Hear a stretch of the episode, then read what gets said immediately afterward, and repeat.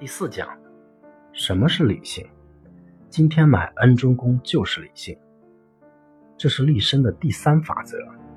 遵守资本市场的理性，资本市场中的理性是干出来的，而不是分析出来的。有关于分析，永远会有两种对立的结论存在。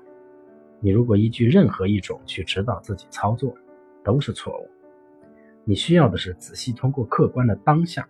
去拆穿任何一种所谓的分析背后的意图，做出符合当下走势操作策略的动作，这就是资本市场的理性。例如，一只股票经过连续三天的大阴下跌，急速反弹，有人就开始说见底了。如果你足够理性，你一定可以识别这是一个明显的空头陷阱。